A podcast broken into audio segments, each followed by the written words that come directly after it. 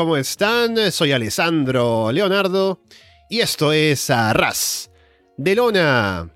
Pasen, pónganse cómodos y sean bienvenidos como siempre a una nueva edición del podcast, episodio número 382.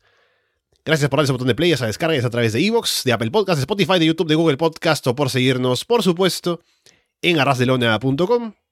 Y estamos hoy para hablar acerca de un show de Impact Wrestling. Estamos en el camino ya a Bound for Glory, que no queda mucho tiempo para que lleguemos al evento más grande del año para Impact, así que vamos a ver qué pasó este último fin de semana en Emergence.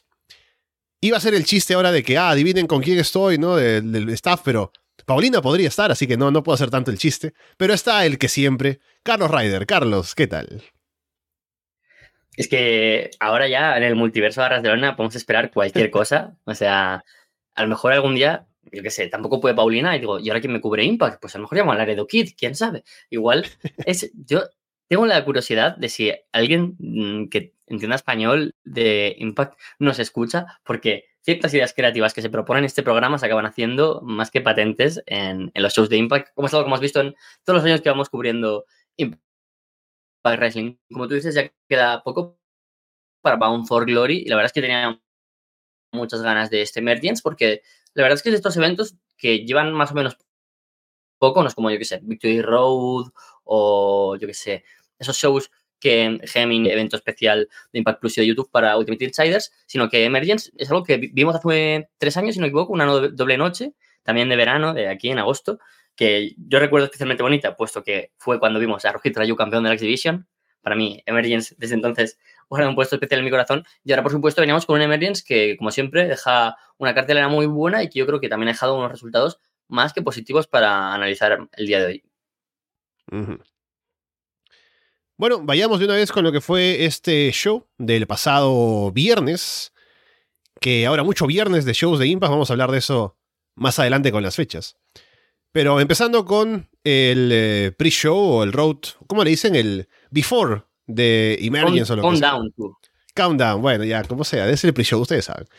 Empezamos con el combate por el título Digital Media de Impact Wrestling. Brian Myers contra Bupender Gujar.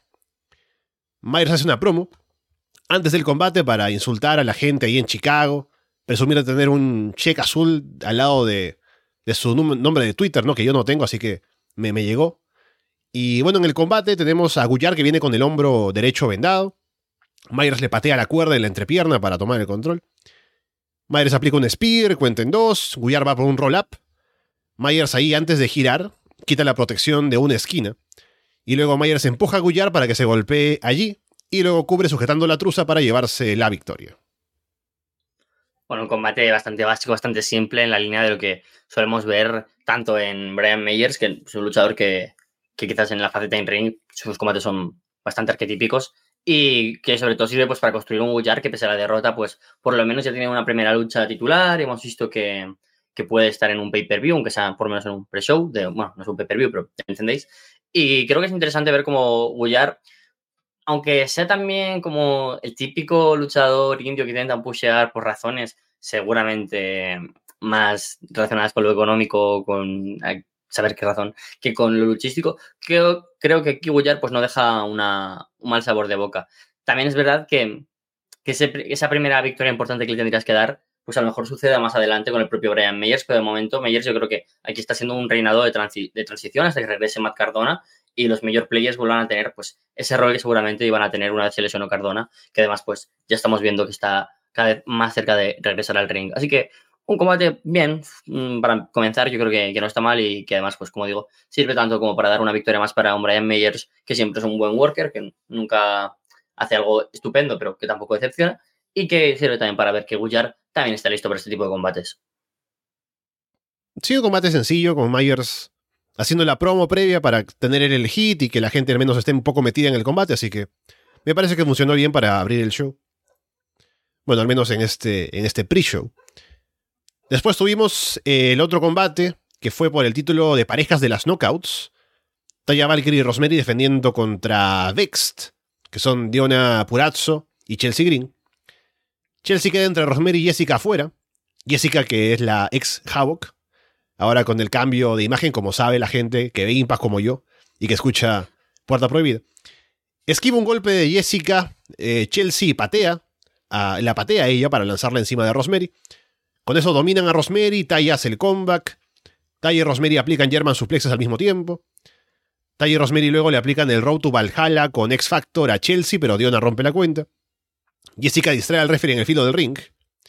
Y es un momento un poco raro porque es como que se quedan ahí pensando que es lo siguiente. Está Rosemary como para dar el tag, pero Taya no se lo da, hay que hacer otra cosa. Es un poco raro el final. Eh, Rosemary intenta escupirle mist en la cara a Chelsea, que la tenía sujetada a Taya. Pero Chelsea se agacha, le cae a talla esto. Y Vext rematan a Rosemary con el doble suplex para llevarse la victoria y convertirse en campeones. Creo que hay bastantes cosas que comentar aquí porque solo por los nombres que están envueltos en este combate creo que merece la pena pararse un poco. Gente como Chelsea Green, Taya Valkyrie, Rosemary y Don Apuracho, que son pues, la base seguramente de la división de las knockouts, pues merece la pena hacer varios comentarios. Para comenzar es, esto de que haya shows en viernes me lía mucho. Porque yo siempre veo eh, Impact los viernes. Al ser la madrugada aquí de los jueves en España, pues lo veo el viernes, a veces pues, los sábados. La cuestión es que eh, dije en el puesto prohibido de la semana pasada, que por cierto esta semana pues no habrá de Impact, porque como veis vamos a hablar de esto. Dije, ah, pues seguramente retendrán la primera vez Rosemary y porque ya la siguiente es la... O sea, perdieron el combate previo a el show. Y no, claro, es que había otra semana por medio. No me acaba de convencer esto los viernes, pero como luego hablaremos más todavía, pero quería decir que no es que fallara mi estadística, no es que fallara mi predicción, es que Impact me, la cambió. No es mi culpa. La cuestión es que creo que Taya Valkyrie desde su regreso no ha aportado tanto a Impact como lo hizo en la manera en la que era en algún momento la más importante junto a Tessa Blanchard de la división de las knockouts. Es verdad que en ese momento había muy poco de donde poder sacar. Era una etapa complicada para las knockouts. Creo que apenas recordamos mm, ningún combate bueno, no sea, o bien de talla o bien de Tessa, y bien lo más habitual era entre sí. Eh, desde entonces eh, ha regresado, por supuesto, y con múltiples campeonatos en el megacampeonato de AAA femenino, tenemos, perdón, el Reina de Reinas, tenemos un montón de títulos que también ha tenido por las independientes de MLW. Y creo que aquí, sin embargo, no está demostrando tanto. Por eso creo que la victoria de Chelsea viene de una Purazzo hace un upgrade muy, muy grande. Porque aunque Rosemary sea uno de los pilares de la división y Taya Valkyrie sea una de las mayores leyendas, seguramente, de la época moderna de, de TNA y de Impact Wrestling en el roster femenino, creo que Taya no se ha acabado de adecuar demasiado y sin embargo tenemos a Donna Puracho y Chelsea Green que sabemos que son muy buenas workers, que trabajan muy bien en ring, sobre todo pues Donna Puracho, que es a mi parecer, la mm, mejor luchadora, la más completa en muchos aspectos de, de, Impact. Aunque ha tenido un año complicado, creo que esto le va a ayudar mucho. Le va a dejar una buena posición en la cartelera, con oro de nuevo en su cintura. Es muy difícil ver a Dana Puracho sin campeonatos. O sea, pensad que hemos tenido campeonato, ha sido campeonato de los knockouts, enseguida pasó el de Ring of Honor y Reina de Reinas, y en nada hemos tenido ahora con campeonato de los knockouts por parejas. Es que solo su, su manera de ser, de ser la virtuosa, realmente e, es, muy top. Es como. El otro día leí una estadística de cuánto tiempo llevan sin tener un título Kevin Owens o Seth Rollins. Me parecía una barbaridad que llevaran miles de días. Y con Dona Puracho es que sería imposible porque hace que suba todo mucho de nivel. El combate en sí, pues no estuvo mal del todo, pero sí que hubo algunos momentos, pues como dices, que parecían un poco perdidas y que no fluyó muy bien, sobre todo pues ese final a lo mejor debería haber sido un poco más épico con el Mist y demás. Sin embargo, creo que el reinado de Chelsea y Puracho puede ser muy positivo, puesto que el balance hacia Bair va a tener siempre combates con de una Puracho y Chelsea Green por medio. Así que yo sinceramente estoy más que contento con, con esta victoria. Son luchadoras a las que apoyo mucho y creo que Vext pueden dar además a la división una pareja que sea fundamental de verdad como pareja. Las dos llevan trabajando mucho tiempo juntas, son mejores amigas, se entienden mucho. Así que seguramente desde Rachel Ellering y Jordan Grace que veamos una pareja también cohesionada. Así que contento con este cambio. Eh, sí, también pensé lo mismo cuando, antes de ver el combate incluso, decía, es bastante evidente que tendrían que ganar. Ahora Vext por lo que traen, ¿no? El hecho de ser una pareja que se ve como eh, una pareja de verdad, ¿no? Como coordinando los atuendos, siendo amigas de verdad, ¿no? Y si bien está interesante la dinámica que había entre Taya y Rosemary, no es que hayan dado demasiado en ese rol, entonces creo que ahora con la fuerza que trae la alianza que se ha formado ya oficialmente dentro del canon de Impact entre Deona y Chelsea, venían con un impulso como para ser campeonas y ahora que tienen el título, se puede armar la división a su alrededor y puede funcionar muy bien, así que me parece que fue la decisión correcta darles el título y a ver ahora qué retadoras se le pueden presentar aparte de las ex campeonas. Sí, ahora yo creo que puede ser interesante ver, por un lado, qué sucede con Jessica, con Rosemary y con Taya. Es evidente que la historia va a ir a que tienen que mandar de nuevo a Jessica de un Death Realm para ver si vuelven a traer a Havoc. y sería interesante si de ahí aparece su Yang, que en algún momento tendrá que, regresar. Recordemos que ahora pues, no está participando, pese a que siga en el roster, porque mm, quiso distanciarse un poco de Reigns por su maternidad. Y me parece súper loable, pero imagino que a lo mejor por ahí pueden ir los tiros. Por supuesto, de influence ahora sí Madison Reigns, pero quizás con Giselle Show podría ser otra opción. Yo creo que a lo mejor alguna, alguna pareja mm, más forzada también puede suceder, ¿no? Digamos, yo qué sé, más Slamovich y Killer Kelly, por ejemplo, me podrían pegar, aunque sé que no va a suceder. Pero bueno, creo que es una división que, como dices, al tener a Chelsea y a Puracho ahora como pieza central, todo puede ir hacia adelante de una manera que por lo menos nos deja el buen sabor de las campeonas. No sé cómo serán las aspirantes, pero las campeonas son las mejores que podrían haber. Sí, de acuerdo. Y ya con eso pasamos a la cartelera principal del show, Empezando con el combate por el título de la X Division. Era Mike Bailey contra Jack Evans. Y bueno, lo primero que, noté fue que a Mike Bailey le falta un buen tema de entrada en Impact. Como que hay que pensar que, o sea, viene siendo un gran año. Y es un luchador así, pilar de la X Division ahora siendo el campeón y todo. Yo diría, bueno, es como el AJ Styles de esta era, ¿no? Uno quisiera. Sí pero le falta un tema como para que la gente se emocione cuando entra, porque es como que, ah, mira, ahí está Mac Bailey, ¿no? Que, que pase al ring, que vas a luchar. Pero no se emocionan cuando escuchan la canción porque no es nada, ¿no? Eso primero. Después, el combate mismo es algo raro, vamos a ver un poco por qué. Eh, en cuanto a detalles, Bailey le ofrece la mano al inicio a Evans, Evans aprovecha con esto. Evans luego atrapa a Bailey con una patada giratoria desde las cuerdas y toma el control. Y luego se ve a Evans como que le falta mucho cardio, como que llega un momento en el que está muy cansado, o sea, aún puede hacer sus movimientos y todo, pero se le ve como fuera de ritmo y demás. en un momento Evans lanza a Bailey en un German suplex de rebote en la tercera cuerda.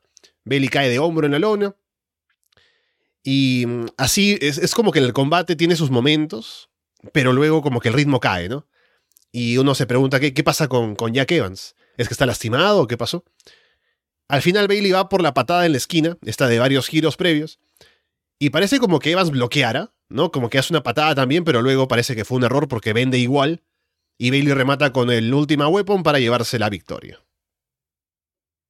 Es que, raro, ¿eh? No sé. Yo creo que algo tuvo que salir mal, pero no tengo muy claro el qué. Estoy muy de acuerdo contigo. Fue una sensación de que han desaprovechado una lucha de la X Division dentro de un show especial con Mike Bailey. Esa es mi sensación. No es que el combate fuera malo, ¿eh? en absoluto. Pero como un combate que fácil podrías decir que es de un 7,5 sobre 10, que, dices, joder, no es, no es habitual tener combates tan notables. Es algo que parece muy, pero que muy malo para Mike Bailey. Porque Mike Bailey lleva un año espléndido, como tú dices. Lo de la canción es algo que también estoy súper de acuerdo, pero súper de acuerdo. Como una canción que empieza. Es que es una canción de yoga, es terrible. No le pega. Tendría que tener, yo qué sé, un dragón, alguna cosa chillando por ahí. No sé cómo chillará un dragón. Me imagino por Juego de Tronos cómo lo hacen.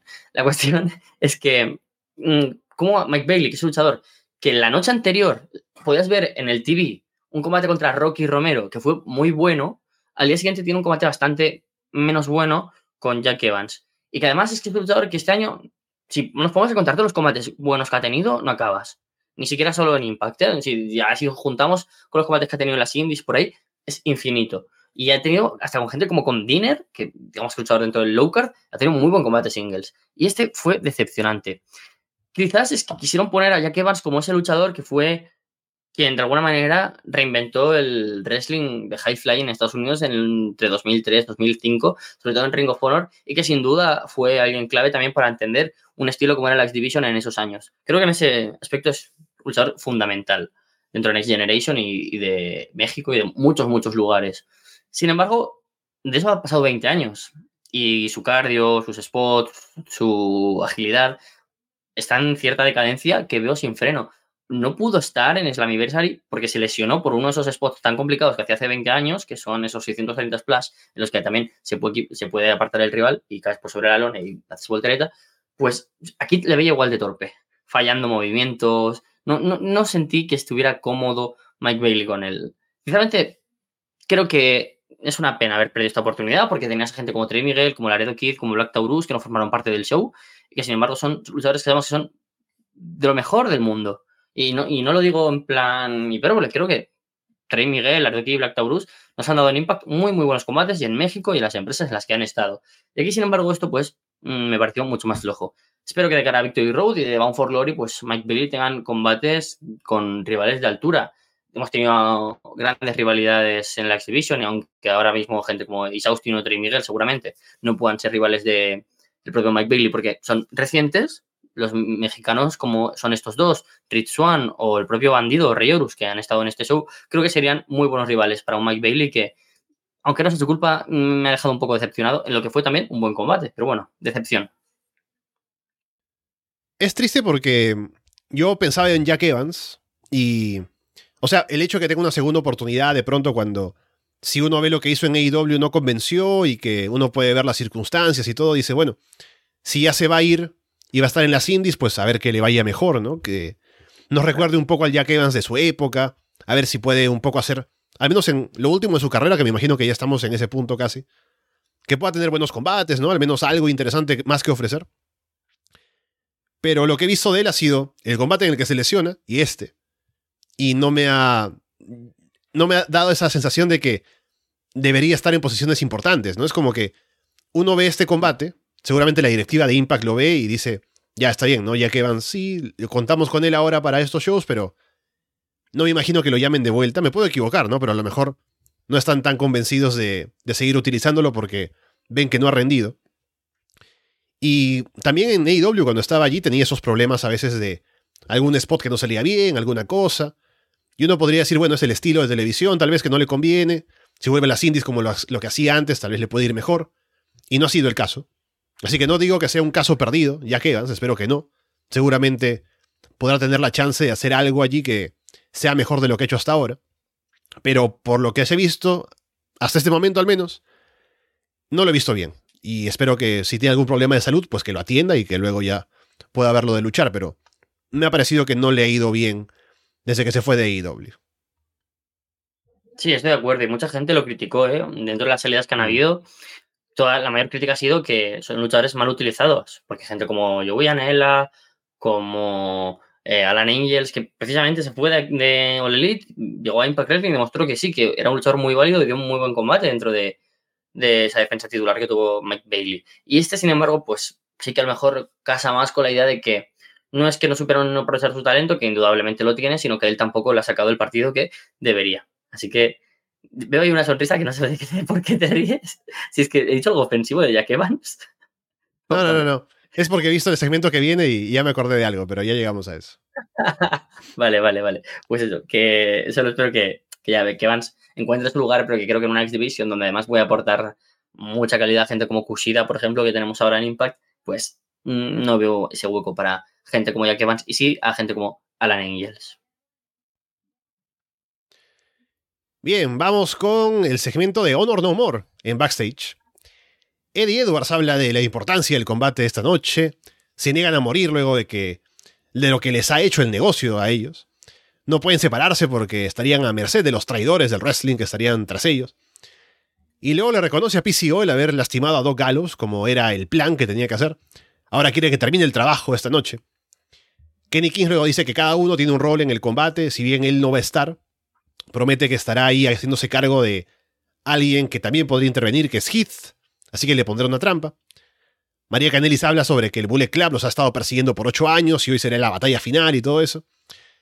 Y me reía recordando el final porque es PCO mirando al cielo ¿no? Eh, para gritar a los cuatro vientos, Honor no more. No, no puedo hacerle justicia, hay que ver ese segmento, pero es PCO cerrando un segmento con esa cara de loco y gritando, así que me encantó. ¿Sabes qué me pasó? Me pasó una cosa muy divertida y es que cuando hay promos de Honor No More, sé que van a decir, porque llevan 18 meses haciendo la misma promo de Honor No More, y ahí le doy a Paulina el, voto de, por favor, que, acaben ya de hacer la misma promo, porque era la misma. Y me puse con el móvil y lo estaba escuchando de fondo, y digo, si dicen algo curioso, pues ya está. Y cuando un momento oigo gritar como un loco, písimo, ¿de qué? fue, fue divertido eso. Sinceramente, hablaba con Alex y con Fede una cosa eh, que, me parece muy curiosa. Y es que mm, siempre, o sea, nunca entendía cómo en la época de Ring of Honor PCO podía ser campeón mundial. Digo, este hombre, ¿por qué? ¿Cómo le puede gustar a la gente que sea campeón mundial? No, le chirría. Y ahora estoy en ese barco totalmente. O sea, no me extrañaría nada si acaba siendo no campeón mundial, pero tener una oportunidad por el título mundial contra Dios Alexander, es que lo deseo, es que se lo merece. Es, genial el, pobre PCO, es, maravilloso. Sammy Callihan contra Steve Macklin es el combate planteado. Macklin se lanza a atacar a Callihan mientras va entrando. Suplex en la rampa por ahí de Callihan, mete una silla al ring. Ambos la quieren usar, el referee lo intenta detener, pero lo golpean. Y se van peleando entre el público, así que van por backstage, desaparecen y ya sabremos de ellos más adelante. Me resultó curioso, ¿no? A partir de, aquí, que esto sucediera y de hecho me daba pereza. Porque cuando suelen hacer esto de salir fuera y, regresar y, demás y continuar con un brawl, dije, bueno, me molesta cuando anuncian un combate y no, lo, y no sucede, ¿no? Pero de hecho este, en este momento ya me estaba un poco escamando, pero posteriormente me iría convenciendo más y más. Pero para comenzar, pues yo estaba un poco mezclado con esta idea y luego, como digo, estoy muy contento con la estructura del show. Creo que hicieron un buen balance entre combates, segmentos, postmatches y prematches. Y esto como, como idea, pues primera mm, semillita me parecía rara, pero fue lo que terminó muy bien.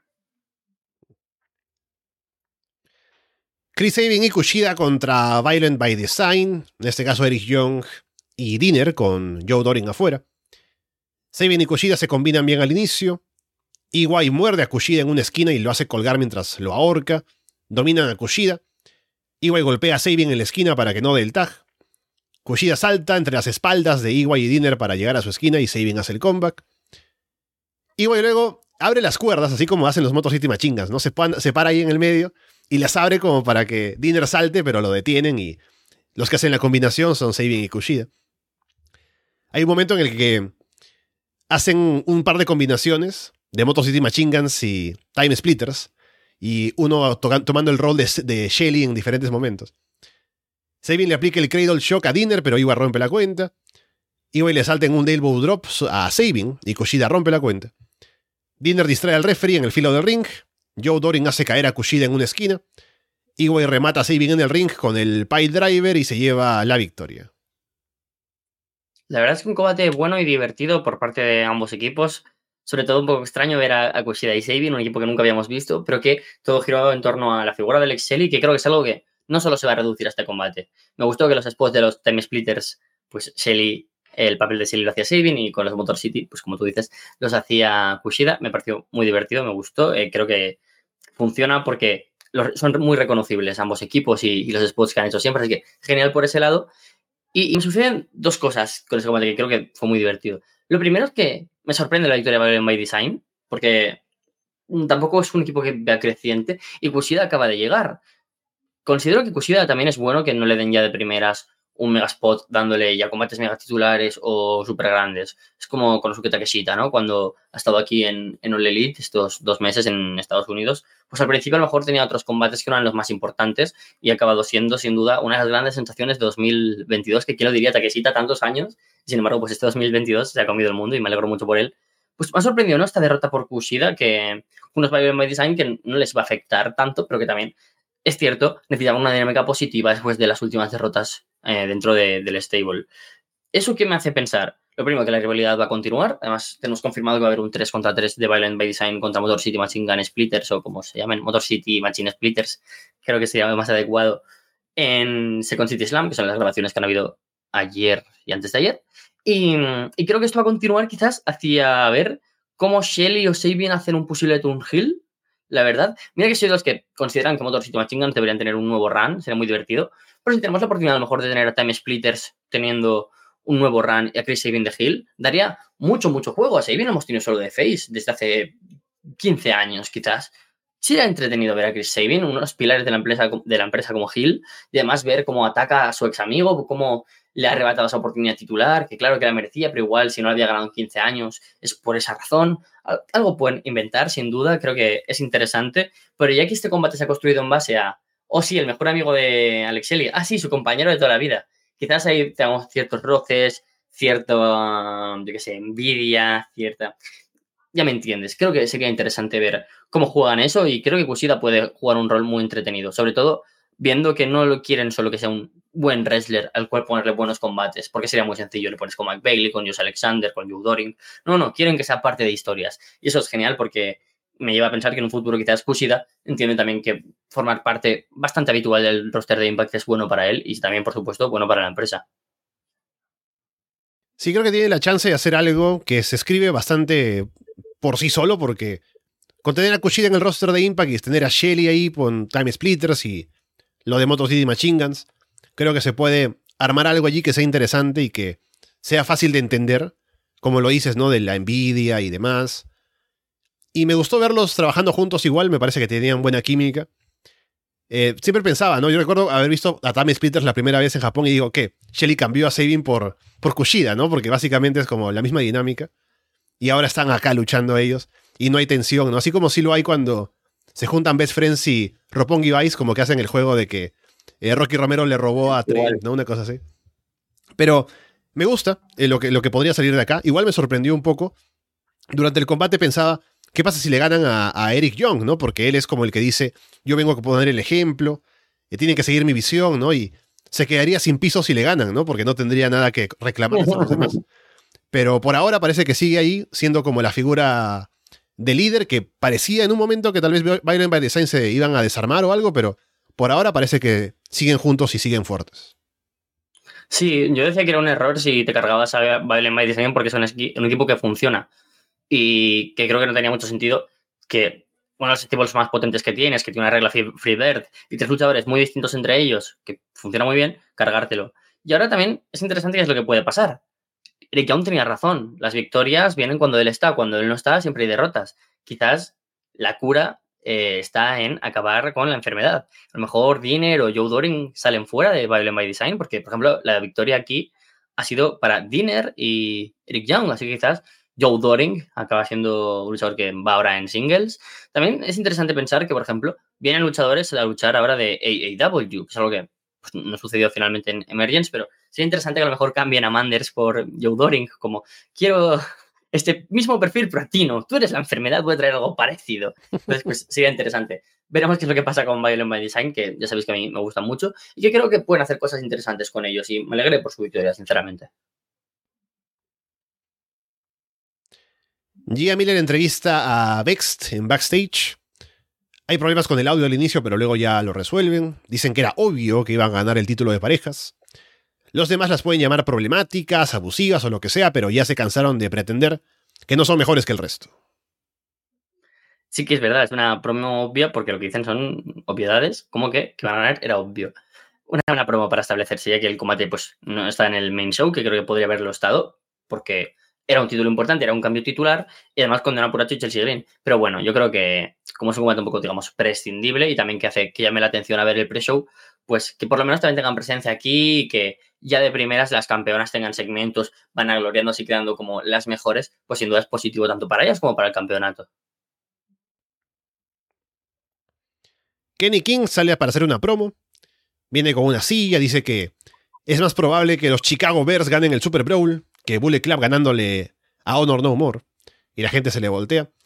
Se pone a hablar de Heath, que solo se atreve a atacarlos por la espalda, lo llama para regalarle una conmoción cerebral por ahí. De pronto se ve a Sammy Callihan y Steve Macklin peleando entre el público. Y Kenny se distrae con esto, ¿no? Como que le gusta ver que se pegan y dice, hey, vamos, Sammy, dale, ¿no? Y como está tan metido ahí viéndolos pelear, Heath aparece y lo sorprende y le aplica un wake-up call. Luego Hit se va por la tribuna, Gia Miller lo entrevista y dice Hit que por hoy les va a dejar las cosas a Bullet Club, pero si Honor No More aún existe, luego de esta noche ya irá por ellos. Guau, no sé a ti, pero me pareció un segmentado, me gustó muchísimo. Como tantas cosas pasaron en tan poco tiempo. Me recordó mucho a TNA, sinceramente. Con esos momentos en los que pasaban muchas cosas, el público estaba muy metido, tutores estaban muy over. Fue genial, ¿no? Incluso la tipología de los planos, cuando están en el Brawl, me recordó mucho a TNA. Y Gia Miller por ahí, ah, no sé, me pareció genial. Para comenzar, el hecho de recordarnos a Macklin y a, y a Callihan y que no fuera definitivo que fueran a luchar ya, porque seguían por ahí. Eso me gustó mucho, porque le dio esa expectación al combate de, joder, es que se odian de verdad. Y eso me gustó. Van a seguir peleando, peleando, peleando y les da igual quién. O sea, da la casualidad que son luchadores, pero si se hubieran encontrado en la calle se iban a pegar igual. Y eso me gustó mucho de Callihan y McLean. Luego la promo de Kenny King me pareció muy acertada, porque era como, joder, mm, estamos semana a semana con lo de Heath y aquí estamos con el Ballet Club, pero vamos a hablar también de Heath, porque es un luchador que está tan over, tan over que lleva un mes solo haciendo wake up calls y, cada día está más over. Es, genial, sinceramente. Es un luchador que mm, puede ser, no sé, problemático o no. Es que no sé cómo decirlo. Que puedo entender que la gente no quiera darle una oportunidad. Lo, lo puedo entender. Pero creo que tiene como ese factor parecido al de Matt Cardona de es que si ahora se reinventa se puede poner muy over. Porque es un tipo que creo que tiene talento, tiene carisma. Yo que sé, como cuando en el Raw ese de, para el Raw 1000 venían las leyendas y semana a semana aparecía Psycho Sid, aparecía Elite, aparecía Doink the Clone y, le atacaban y era genial. Pues aquí Heath ahora puede hacer lo contrario como héroe y eso es genial. Tengo muchas ganas de ver a Heath contra los miembros de No Rumor y no me extrañaría que Mount for Glory Heath tenga un combate singles contra Eddie Edwards o contra PCO, que también estaría muy guapo, sinceramente. Eh, pero me alegra ver a Heath tan over. Creo que, fue un gran momento que dejó en buen lugar a todos, pese a que Kenny King pues, acaba de recibir ese World Cup Call, pero que muy bien construido por parte de Impact. Hizo que fluyera muy bien el show y que no solo fuera combate, combate, combate, promo, promo. Hizo que los postmatches y prematches fueran muy importantes y, este me pareció espléndido. Sí, me gustó cómo manejó Kenny la promo al inicio. También me gustó ver lo over que está Heath. Y ahora yo quiero ver qué tan lejos puede llegar qué tan over puede llegar a estar, qué tanto puede llegar a ser importante en el roster. Porque ya hemos tenido campeones a Drew McIntyre y Jinder Mahal, campeones mundiales, ¿no? En WWE. ¿Por qué no Heath, luego de un paso por Impact, ¿no? Por las Indies, regresa ahora y toma eh, el puesto que Cody Rhodes iba a tener en WrestleMania, se, le quita el título a Roman Reigns, ¿no? ¿Por qué no? Y luego ya hablaremos de. La gente dirá cuáles son los mejores stables de la historia de WWE. Eh, no sé, de Evolution, de Shield eh, Three-Man Band, ¿no? La gente, campeones mundiales todos. Así que, quién sabe, ya veremos qué pasa con Heath. Ojalá, ojalá. No sé si eso sucedería, porque creo que es algo que le veo pocas opciones, pero también veía pocas opciones de Jinder Mahal haciendo lo que hizo también. Así que en esta vida, solo digo que si sucede, espero que Impact haya sido campeón, haya sido en la empresa antes campeón, porque así podemos anotarnos otro tanto más. Es decir, sí, sí, todos los que han triunfado han triunfado primero en Impact. Así que están siendo listos. Bandido contra Rey Horus. Tienen un buen intercambio al inicio, se bloquean cosas. Bandido aplica los tres amigos, luego se para de manos para caer sobre Horus. Es como. Em, es un movimiento un poco, un poco ridículo, ¿no? Es como que en lugar de saltar, ¿no? Para caerle encima o algo, solo se para de manos y es como que rueda encima. Pero bueno, al menos intentó algo nuevo. Horus salta en un frog splash, girando 180 grados en el aire, así como hace a veces Montesfort. Bandido está parado en la segunda cuerda. Horus le aplica ahí un DDT con vuelta al mundo que queda brutal. Luego en un golpe le cae la saliva de Horus a Bandido y Bandido se limpia en el referee. Bandido levanta con un brazo a Horus en un suplex. Esos que son desde el filo del ring y él está en la segunda cuerda y son expos de fuerza y lo hace él con una sola mano. Así que es bastante impresionante. Ambos se derriban con patadas. La gente y el referee cuentan hasta nueve en español y ambos se levantan como el Undertaker. Al final, luego de un par de cosas más y mucha acción, y la gente está bastante metida durante toda la lucha porque es, es muy buena, Bandido termina el combate con el 21 Plex y se lleva la victoria. Un muy buen combate, la verdad. ¿Qué decir? Sabes que son luchadores espléndidos que recuerda a Ring of Honor 2020, esa época en la que estaban pues estos dos, estaba también Flamita, estaba Dragon Lee y donde, por supuesto, pues hubo un cierto auge de la lucha mexicana que ahora que creo que se está reviviendo un poco porque se está viviendo en GCW, en las Indies, ciertos nombres que están empezando a relucir un poco más, como es el de Black Taurus, el de Commander. Y ojalá ofrecieran un contrato a ambos. Creo que Rey puede ser un gran luchador para la X-Division. Y Bandido creo que incluso un paso más allá, ya que fue campeón mundial de Ring of Honor y podemos ver que está preparado para muchas cosas. De hecho, ya está anunciado para un number one contender match en el próximo Impact, donde será parte de este six-man match. Y, me alegra por él porque ha venido su luchador tremendo. Creo que el combate fue muy, muy divertido. Lo que hemos visto de ellos siempre ha sido muy bueno. Y yo qué sé, pues reciente, tanto en las independientes como en MLW, yo qué sé, a Rey mm, normalmente se le habla menos de él, pero tanto en GCW como en PWG hemos visto muy buenos combates recientemente de, de Horus. Y estoy muy contento con él, sinceramente. Por otro lado, pienso que Laredo Kid y Black Taurus están muy, muy, muy, muy, pero que muy infravalorados. O sea, por parte de la directiva, de los que buquean, de los productores, no sé. Luchadores muy buenos que estaban, de hecho, en el póster del show y no aparecieron. Bueno, no entiendo. Pero que creo que se podrían aprovechar, quizás un estilo de mexicanos, aunque sea muy básico, puede incluso mm, ayudar para que tengan un poco más de rodaje, para verles más en televisión. Pero sin duda creo que Bandido y Horus demostraron que la lucha libre es algo que está muy en boga ahora mismo y que pueden aportar dentro de una exhibición donde sí hay mucha calidad, tanto en lo técnico como en el high flying, un poco de lucha libre también es muy, pero muy necesario en una división que siempre ha contado con muy buenos luchadores. Así que yo creo que Bandido y Rey Urus aquí se ganaron un contrato. Sí fue anunciado como un combate de exhibición de triple, triple A o una cosa así. Y dejaron una muy buena impresión. Así como también en el, en el show de Ric Flair, por ejemplo, ¿no? Bastante buena la presencia de AAA y de la lucha mexicana en general. Ahora que se han abierto las fronteras y pueden viajar y demás. Me parece que estamos nuevamente, como dices, en ese auge como era antes de la pandemia, así que bien por ellos y igual Bandido se merece todo lo que pueda llegarle, así que ojalá que también se esfuercen por darle algo, de asegurarlo, tener en el roster, porque puede aportar mucho. Claro. La pena es que seguramente el que no quiere el contrato es Bandido, porque Bandido estoy casi seguro que estará esperando una llamada a la puerta de o la élite incluso de WWE y no me extrañaría que incluso de Japón. Eh, ahora recientemente pues le estamos viendo en muchos lados y no me extrañaría que a lo mejor pues Tony Khan de nuevo diga, uy, este chico, este chico, este chico no luchó en nuestro primer pay-per-view juntos, Ring of Honor, y eh, se habla a sí mismo, porque como es el director de las dos, como, es verdad, Tony, ¿por qué no lo fichamos?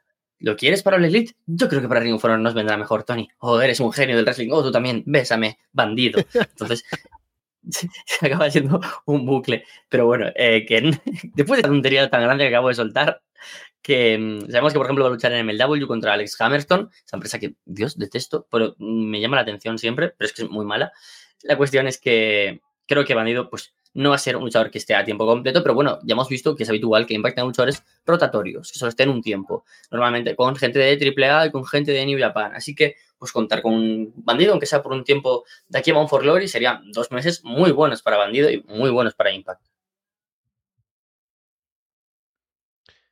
Luego una entrevista de Gia Miller a Moose en backstage.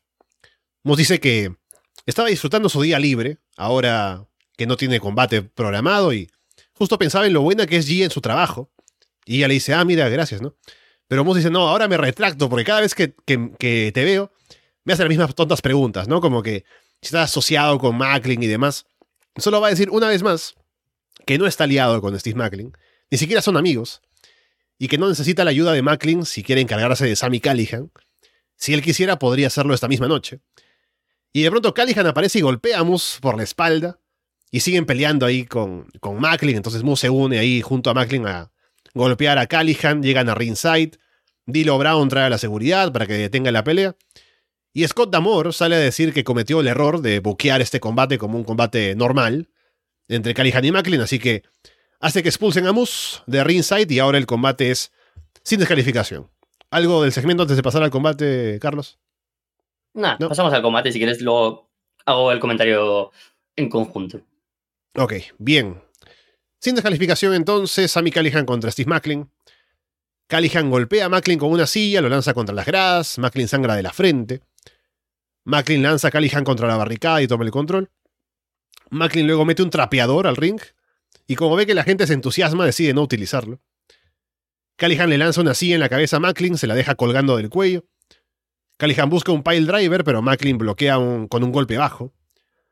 Macklin aplica el KIA, pero no cubre porque quiere lastimar más a Callihan. Callihan aplica una patada baja, luego hace como que. Hace los pisotones de Brian Danielson, pero a las bolas de Macklin. Callihan le ataca las manos luego, o más bien le, le, ata las manos a Macklin a la espalda y termina aplicando el pile driver para llevarse la victoria.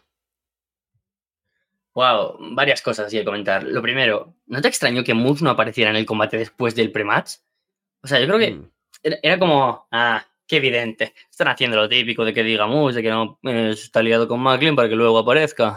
Impact Wrestling, ya sé cómo funcionas. Pues no, me sorprendió. ¿Para qué negarlo? De hecho, me sorprendió muchas cosas de combate. Me esperaba un McLean que sin duda pues tuviera este estilo Mayhem, ¿no? Que es este estilo... mm, No tiene una definición de por sí, pero sabemos que es un estilo duro, ¿no? Como con Trey, como esa gran rivalidad que han tenido juntos, que sabemos que va con todo y no tiene miedo a nada, ¿no? El estilo Mayhem de, de Steve McLean. Pero bajar al barro con Callihan me encantó por parte de McLean, que ha demostrado que es un buen luchador de la X-Division, es un buen luchador técnico y también que puede pasarse aquí a, una lucha extrema. Bajar al barro al estilo de McLean, digo, perdón, al estilo de Callihan, haciendo los spots complicados, los duros, comiéndose los, los golpes duros. Los dos momentos en los que le tira Callihan en la silla a la cabeza y se le queda clavada, te ponen de pie. Lo primero piensas, con, contusión cerebral. Eso es lo primero. Y lo, y lo segundo piensas, espero que estas sillas estuvieran un poco recolchadas, porque wow, qué brutal es ver esos momentos. Son muy buenos, sinceramente. Me encantó eso por parte de McLean. Sin embargo, me gustó tanto con Callihan, porque los últimos tres combates que hemos visto, sin contar el de, el de Raxing, que fue un squash, han sido combates extremos. Clockwork Orange House of Fun Match, este no DQ, un no DQ con Moose también. Y estoy un poco cansado de ver a Callihan así. Es verdad que es su mejor modelo. Y a lo mejor luego nos da un, un singles match eh, normal de Callihan importante y me arrepiento de estas palabras, Alessandro, y te digo, joder, es que para la mierda que me ha dado prefiero que me dé siempre combates parecidos sin descalificación. Puede ser. Pero también es que me apetece ver otro perfil de Callihan. Yo creo que lo normal sería apostar porque continúe la rivalidad entre Callihan y McLean y quizás Moose aquí entre por medio. Pero creo que esta derrota de McLean es el condicionante para ver a McLean como futuro aspirante al, título mundial. A mi parecer.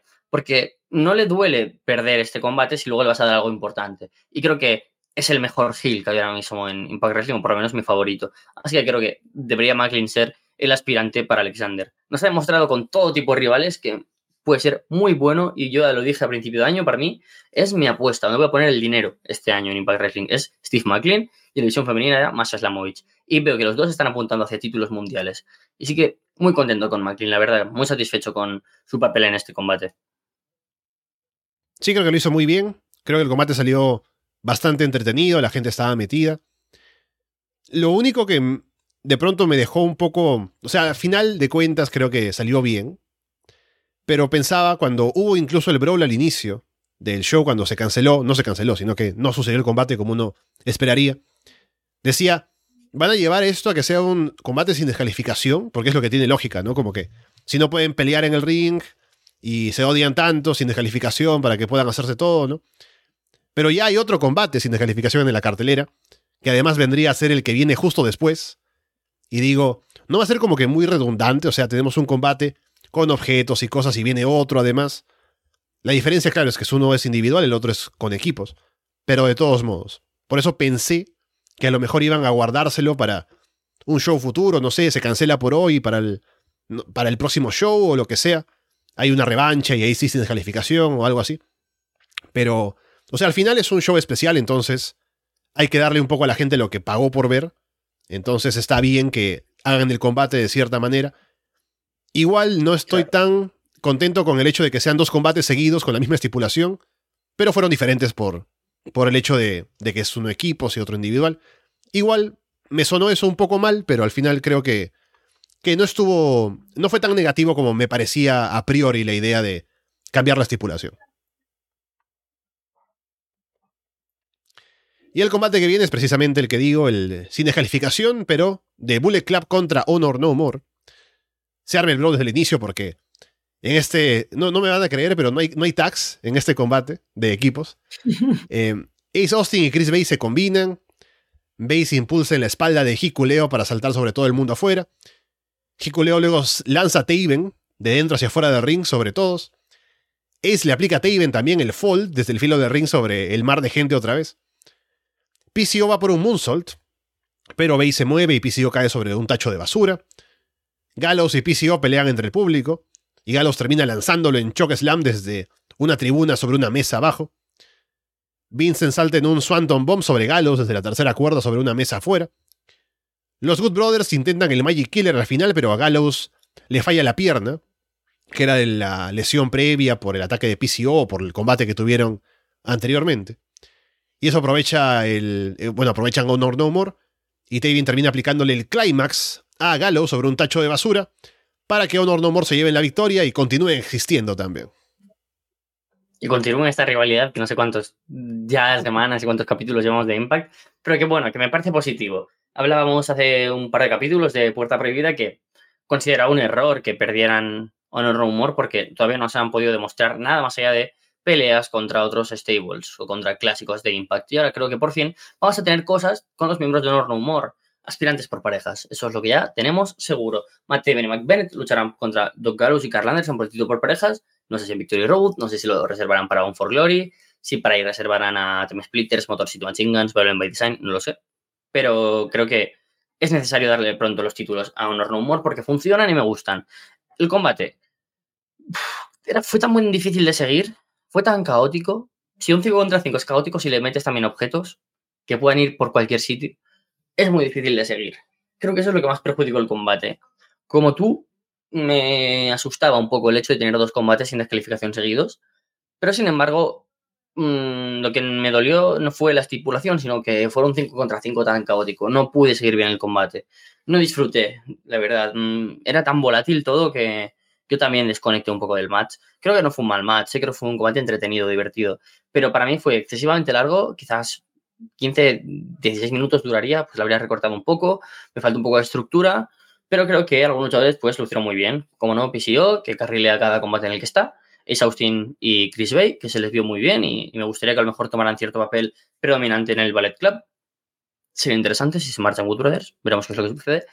Pero sobre todo, pues ver cómo por fin Taven y Bennett tienen esa oportunidad.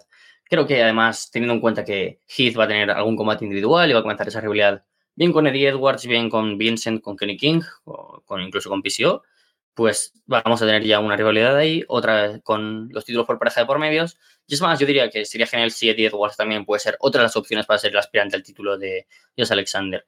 Tiene que ser o bien Josh Alexander contra Eddie Edwards o contra Macklin. Son mis dos opciones que sinceramente elegiría para el main event de Bound for Glory. Así que contento con el resultado, con que sigan un normal existiendo, con que además ahora vamos a ver algo nuevo que no hemos visto todavía de ellos, pero el combate pues en general se me hizo un poco volátil porque pasaron tantas cosas y fue tan difícil de seguir que fue complicado. Sin embargo, por lo menos lo que vimos fue divertido. Sí, tuvo sus cosas, solo que no fue la mejor versión de este combate que hemos tenido. Hubo eh, la guerra de equipos hace tiempo. El combate me parece en el que Eddie Edwards hace el turn, que estuvo bastante mejor. Eh, sí. Entonces, esto fue caótico, fue lo que uno esperaría, pero tal vez habría esperado un poco más. Igual tuvo sus momentos, como digo, así que lo importante es el resultado, que ahora Honor No More se quedan. Un poco como que ya se han ganado el puesto. Así como dices. ¿no? Si han ganado este combate para sobrevivir, es porque ahora ya tienen que ser un poco más integrados al roster de Impact, en el sentido de que pueden retar a títulos, pueden hacer cosas más que solamente luchar por, eh, por, por, existir, ¿no? Como que ya somos el Honor No More, viene por nosotros y nos defendemos. Y también atacamos la empresa. Pero ahora busquen otras cosas que hacer, ¿no? Aparte de solamente eso. Claro. Y me gusta esa idea de que, bueno, van a retar ya Taven y Bennett, a ver qué más puede pasar aparte de eso, para que hay un poco de variedad con lo que ofrece Honor No More, más allá de lo que ya se ha visto hasta ahora. Y veremos, pero el combate estuvo divertido por momentos, no, no fue demasiado bueno tampoco. Combate por el título de las Knockouts, Jordan Grace contra Mia Jim. Muy buena lucha esta, sí. Mia en un momento encaja una guillotine, pero Jordan la levanta y la lanza en un suplex. Jordan atrapa a Mia en una esquina y le aplica una Liger Bomb. Hay cánticos para ambas, parece que un poco más para Mia. Se aplican un chinlock al mismo tiempo, ambas a una al lado de la otra, ahí de costado, y luego se sueltan para intercambiar golpes. Jordan tiene un tornado DDT de Mia y le aplica un Muscle Buster, pero cuenta en dos. Mia aplica un Code Blue desde la esquina, pero Jordan sobrevive. Se bloquean varias cosas al final, y Jordan aplica el Grace Driver para llevarse la victoria. Me gusta ver a Jordan Grace como la Samoa Joe moderna, porque que sea una mujer y en la división femenina, pues me alegra muchísimo. Seguramente, y sin riesgo a equivocarme, aunque no haya visto todo lo que me gustaría, es junto a los dos Becky contra Bianca el mejor combate femenino que hay en Estados Unidos en este año. Un muy, pero que muy buen combate por parte de las dos, muy divertido, donde se vio a las dos muy fuertes como luchadoras realmente con la capacidad de sin duda haber dado también ese combate a nivel del main event o de enfrentarse a quien sea de cualquier roster. Eso me encanta en Impact, que hace lucir a las luchadoras muy fuertes. A veces funciona mejor, a veces menos. Con Tessa Steels fallamos. Con Jordan Grace hemos recuperado algo a un nivel que desde Donna Puracho no teníamos. Y eso es genial.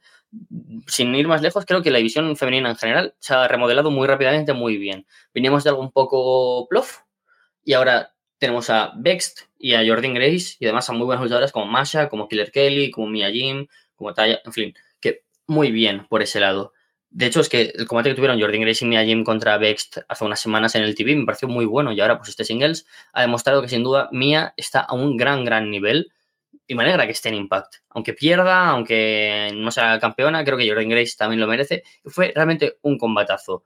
Mm, me interesó mucho esta confrontación porque los, dos son muy potentes y digo, mmm, ¿van a hacer que una se vea más débil? No, no, no. Fue una pelea dura. Fue un combate que sinceramente me, gustó. Como vimos esos tipos de estilos, como son luchadoras que son ágiles igualmente, que además yo creo que tuvieron muy buena química. Ese Code eh, Blue también desde la tercera cuerda me pareció interesantísimo, muy guay. Y esos momentos en los que hubo como más hard hitting entre las dos, muy físico, me encantó. Sinceramente creo que es junto a los dos Becky contra Bianca, los combates que no incluyan a luchadoras de Yoshi, el mejor femenino del año. Así que muy, muy contento con esto. Y si esto ya me está gustando, lo que pasó después, más todavía. Sí, no, poco más que decir sobre el combate mismo, que fue un combatazo. Y luego lo que pasa es que aparece Masha Slamovich, que sale a encarar a Jordan luego del combate, le deja un sobre ahí en la mano. Bueno, se lo deja en el pecho ahí. Y Jordan luego dramáticamente saca la foto que hay dentro del sobre, que es una foto suya en blanco y negro, con una X roja encima. Uno pensaría que la reta a un Ultimate X Match, pero no, es solamente la amenaza para, para ir por el título. Bueno, es la manera con la que más se ha estado acabando con todas las luchadoras a las que se ha enfrentado. Empezó así con. ¿Con quién fue la primera? No me acuerdo. ¿Tenil? ¿Quizás fue Tenil? No me acuerdo, pero con absolutamente todas las luchadoras a las que se ha enfrentado. Tenil, Giselle, Madison, Alicia, todas las luchadoras a las que Havoc. Así que muy contento con que directamente el salto ya haya sido por el título del Mundial, porque aunque me habría gustado, de hecho, la tensión que crearon fue, mm, van a hacer que se le ofrezca a Mia Jim y vas a tener por fin esa posibilidad de, mm, Masha ganará o perderá contra Mia y luego luchará contra Jordan, o va a ir directamente la muy lista a por Jordan Grace. Y fue lo segundo. Así que muy interesante porque viene de una racha de invictos que creo que está ya en el 12-0, 12 o 12-13, y ahora va directamente por Jordan Grace. No sé si será Victor Road, no sé si será Bound for Glory, pero genial. Si antes decíamos que Mike Bailey tiene una canción muy poco amenazante, solo él. Del principio, no sé, espero que esto no haya molestado con el micro, de, la canción de Masha Slamovich, ya da susto, ya da miedo. Esa manera de presentarse y demás es genial tengo muchas, muchas, muchas ganas de ver ese Masha Slamovich, que seguramente sea una de las mejores de 2022 también. No tanto en Impact, pero sí fuera de él, y que ahora puede mostrar un combate con toda una luchadora como Jordan Grace. Muy contento con lo que depara la división de las knockouts con este próximo combate. Sí, me parece un combate que es muy grande. Tanto así que me gustaría que fuera para Bound for Glory. Estamos a mediados de agosto, falta mes y medio para llegar al show, a la fecha, entonces no sé si podrán aguantarlo tanto tiempo, ya que se, se insinuó en este especial. Puede ser, ¿no? Dependiendo de cómo lo hagan, porque si no, no sé qué otra retadora así fuerte a ese nivel estaría para, para Jordan luego, porque me parece que el combate con Masha da para mucho por el invicto, por los estilos. Así que me gustaría que se lo guarden, pero habrá que ver cuál es el plan. Si tienen algo más pensado para Van for Glory que crean que es más grande, pero me parece que no hay otra cosa ahora en el roster como para hacer algo que supere a esto para el pay-per-view de octubre. Es que como ahora hablaremos de Victory Road, diré que las cosas que no me gustan, pero sí, yo estoy de acuerdo. Creo que Masha contra Gordon Grace es toda una lucha que sin duda no, no puede parecer menor en un Bound for Glory. Y tenemos anunciado un poco el calendario, al menos las dos fechas de los siguientes grandes shows. Uno es Victory Road, el 23 de septiembre, viernes. Y Bound for Glory también en viernes, el 7 de octubre. Em, que es muy raro, no sé por qué, o sea, ahora el calendario de shows no lo tengo a la mano como para ver si están intentando no coincidir con algún otro show como para irse para esas fechas, pero que sea en viernes es muy extraño porque ya de por sí coinciden con SmackDown, con Rampage, habrán rendido de decir, bueno, la gente que ve esos shows no nos compra, así que vayamos por otro público, o que lo vean en diferido, ¿no? En Fight TV o lo que sea.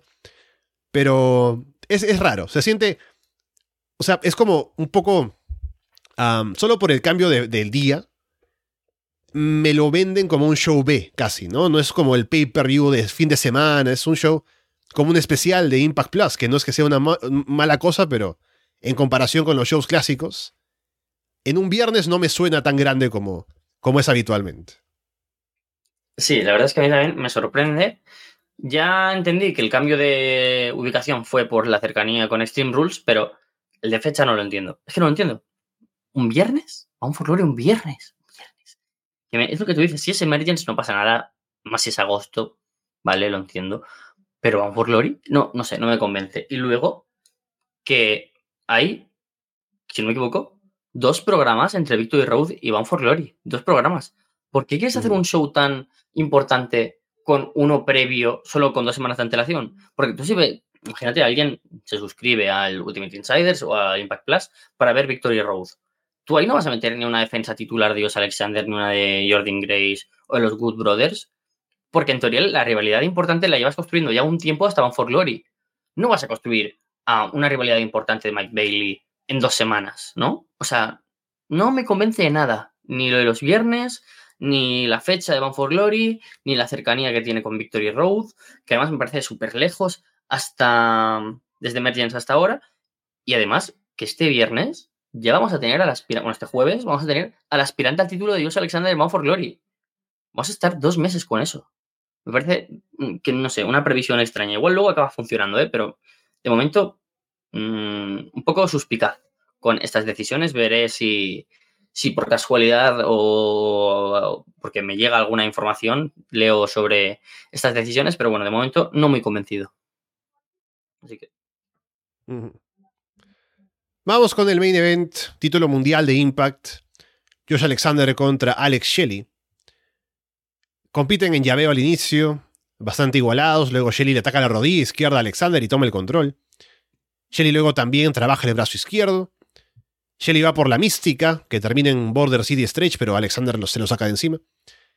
Y Alexander se ve dominado ahí con las llaves de Shelley, que toma el control del combate. Es como yo pensaba, a priori, de que Alexander es el tipo más grande, no es el campeón mundial. Shelley es normalmente para Impact luchador de parejas, del X Division. Sería como el underdog. Pero el desarrollo del combate es como al contrario, ¿no? Alex Shelley es como el veterano que domina, que sabe las llaves y demás. Y Alexander tiene que luchar desde abajo, así que estuvo interesante eso. Luego, Alexander se recupera derribando a Shelly con golpes. Shelly aplica un Frog Splash. Cubre, pero Alexander al levantarse encaja el Ankle Lock. Shelly aplica el Slice Bread en Ringside. Alexander detiene una patada de Shelly y encaja otro Ankle Lock. Y ahí van girando como que Shelly va por, va por una patada, Alexander cambia Sharpshooter, Shelly gira, Border City Stretch.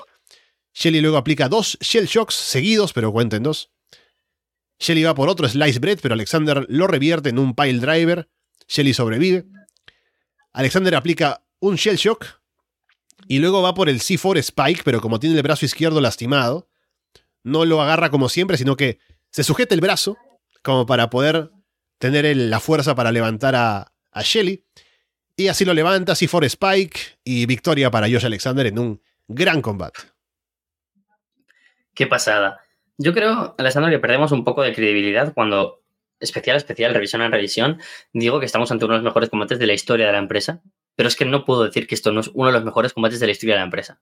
Me pareció absolutamente bueno. Es que, qué manera de crear aura en un combate. Como tú dices, José Alexander es un luchador tan bueno, tan por encima de la media, pero tan, tan, tanta diferencia con tantos otros luchadores. O sea, estos luchadores tipo Kenny Omega, ¿no? Que dices, Kazuchika Okada, pues eh, yo a Jose Alexander lo sumaría ahí sin duda. ¿Qué dices? Va, claro, el combate lo van a construir alrededor de que Jose Alexander va a ser el que va fuerte y la historia de que, bueno, tantos años intentando Alex Shelley ser el aspirante al título, va a intentar dejarse todo en el ring. Y sucede algo mágico en el wrestling y que sucede, me sucedió durante todo el show y es que Impact te sorprende. Sabe cómo funciona el fan, sabe cómo reaccionamos, qué nos gusta, qué no, qué querríamos ver Y aunque quisiéramos ver una cosa, nos la cambia y nos da otra que nos gusta más porque es igual de buena y nos sorprende. Que eso es algo que creo que es excelente y que sucede en este match. Ver a Josh Alexander sufrir tanto te pone en la tesitura de llegar a pensar en algún momento, ¿y si pierde? Eso es muy difícil. No sé si te pasa, a mí con Roman Reigns no soy capaz de ver que pueda perder. Porque además la estructura de los combates siempre es van a la épica, el, face, y Roman uh, y gana. Entonces, me canso un poco de Roman Reigns en ese estilo. Por ejemplo, con Brock me gustó, pero porque también fue otra historia. La cuestión es que con Josh Alexander hemos tenido tres combates muy distintos en muy poco tiempo. El que tuvo con Eric Young, que para mí fue estupendo porque fue una cátedra de la historia de Impact Wrestling. Los que ha tenido con Moose, los dos, que fue la demostración de voy a ir con todo porque lo único que quiero en esta vida es ganar y quiero este título. Y ahora es, Dios, no es tan fácil ser Dios Alexander el campeón mundial. Y eso me encantó. Muy buen combate. Shelly fue estupendo. Creo que a Shelly le tenemos que dar más combates sin singles. Este hemos tenido con Mike Bailey, con Jay White y con Josh Alexander. Posiblemente tres de los diez mejores combates del año en, en Impact. Que una vez más demuestra con este show y con este main event y los combates previos que estamos ante la empresa del año. Yo sigo con mi candidatura, pero es muy difícil no apostar por Impact como empresa del año después de combates como el de Jordan Grace y Mia Jim, que digo que ya es uno de los mejores femeninos de Estados Unidos, y este también. O sea, estupendo. Muy contento por Shelly, al que, como digo, espero que le den esa rivalidad eh, con Kushida o con Sabin que mencionaba antes. Creo que sería interesante, visto lo visto en este combate. Y os Alexander, que espero que, aunque le espere Moose, Callihan, Bandido, Swan, Macklin o Edwards en Bound for Glory, sé que nos van a contar una historia espléndida y donde la calidad, por supuesto, va a prevalecer. Así que no puedo decir otra cosa que no sea que este combate es un 10. Me pareció un final estupendo para Emergence. Sí, totalmente de acuerdo. Me parece que es un grandísimo combate, muy bien trabajado, muy bien en cuanto a armar la historia.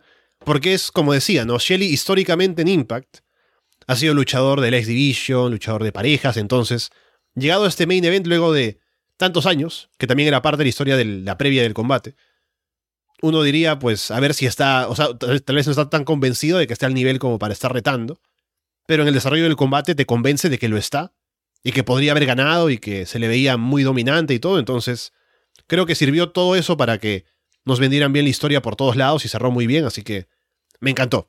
Y ahora solamente ver que sigue para Shelly, que hay que aprovechar tenerlo ahí en Impact por el tiempo que vaya a quedarse y ver cuáles son sus planes. Y ver qué pasa con Alexander y el título mundial para Bound for Glory. Em, es raro eso que ya decíamos, ¿no? De que hay un Victory Road y hay que armar combates para ese show. Dos semanas antes de armar combates para Bound for Glory es, es algo que. A ver cómo lo manejan. Pero veremos qué combate es el grande que pone Impact en este año que está teniendo, que es muy bueno para ver de tener un Bound for Glory que está a la altura de lo que vienen presentando y ya nos encontraremos por ahí. Y bueno, para Victory Road primero y a ver qué pasa en el tiempo que viene ahora en Impact, Carlos. Sí, la verdad es que creo que el sabor de boca de Merians fue muy, muy alto. Y es difícil encontrar shows de los especiales de Impact o pay-per-views de este año donde hayan sido menos de un notable. Es muy difícil. Creo que por lo menos las defensas titulares de Mike Bailey, Josh Alexander o combates de bien de Alex Shelley, de Chris Sabin, de Trey, de mucha gente, nos están dejando un año para el recuerdo de que sin duda pasa la posteridad para Impact con el mejor año en cuanto a calidad in-ring de su historia.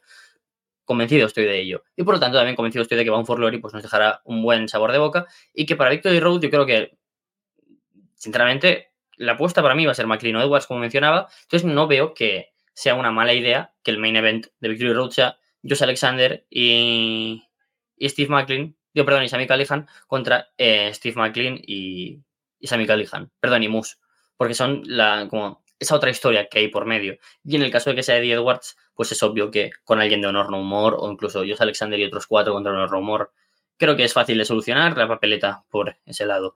Pero bueno, Victory Road, faltan todavía un mes y medio, otro mes y medio, o sea, si le sumas otras dos semanas más para Bound for Glory. Mientras tanto, estaremos cubriéndolo como siempre en Puerta Prohibida y intentando, como siempre, que nuestro jefe Alessandro siga de verdad Impact Wrestling semana a semana. Bien, en eso estamos, así que ya habrá noticias para hacerles saber. Por ahora los dejamos de parte Carlos Ryder y Alessandro Leonardo. Muchas gracias y esperamos verlos pronto.